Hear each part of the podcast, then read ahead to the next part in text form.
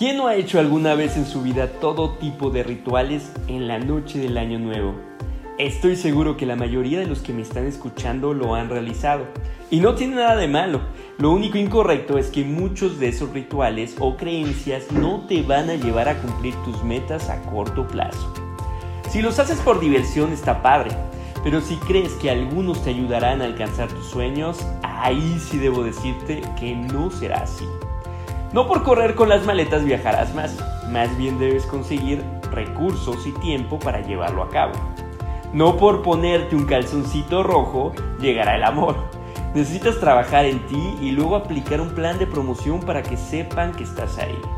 Hoy mi intención no es caerte mal, sino mejor compartirte de un ritual que sí te puede ayudar mucho y prometo que te va a llevar a la reflexión pero sobre todo a recuperar esa confianza y emoción que a veces dejamos en el camino. Durante estos días, incluso puede ser después de que pase toda la euforia de la noche de Año Nuevo, cuando estés tranquilo o tranquila, tómate unos 30 minutos donde no tengas interrupciones. Estando ahí, agarra una hoja de papel y una pluma, así de fácil. En esa hoja de papel haz tres columnas. En una pondrás la palabra logros en la segunda, inicié. Y en la tercera, gracias. En la columna de logros, anota todos aquellos logros personales y profesionales. Te darás cuenta que son más de los que crees. Ahí se vale poner desde el logro más pequeño hasta el más grande. El objetivo de esto es que va a reforzar tu confianza porque verás que a veces minimizamos lo que alcanzamos en un año, pero hay mucho por qué estar orgulloso. Lo que pasa es que recordamos solo a corto plazo. En la segunda columna pondrás aquellas cosas que iniciaste pero no se consideran un logro todavía. Esta columna será sumamente importante por dos cosas. Primero, porque son probablemente tus proyectos del siguiente año donde podrás revisar si quieres continuarlos o no. Y segundo, porque te darás cuenta si estás siendo lo suficientemente selectivo.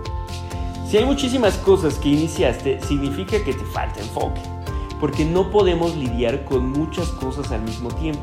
Y lo que sí te va a generar abrir muchas puertas solamente estrés. Entonces, analiza con detenimiento lo que escribiste en esta columna. Y la tercera y última columna es para agradecer todo lo que ya tienes, ya sea de este año o de otros, que a veces también olvidamos, desde el trabajo estable que tienes, tu familia, tu salud, hasta la pareja que está hoy a tu lado. En esta columna podrás recordar toda la fortuna que tienes y agradecer. Y al agradecer, siempre nos convierte en personas con los pies en la tierra y sobre todo conscientes de lo mucho que tenemos. Cuando llenes estas tres columnas te darás cuenta que hay mucho por qué celebrar y mucho todavía por qué lograr. Lo mejor de todo es que lo puedes hacer porque has logrado más de lo que crees. Y si no, vuelve a echar un vistazo a esa columna de logros que demuestra que eres capaz de muchas cosas. Si al final no tienes mucho que anotar en las diferentes columnas, que no lo creo posible, es el momento de iniciar y veremos los resultados el siguiente año. Peloteando y pajareando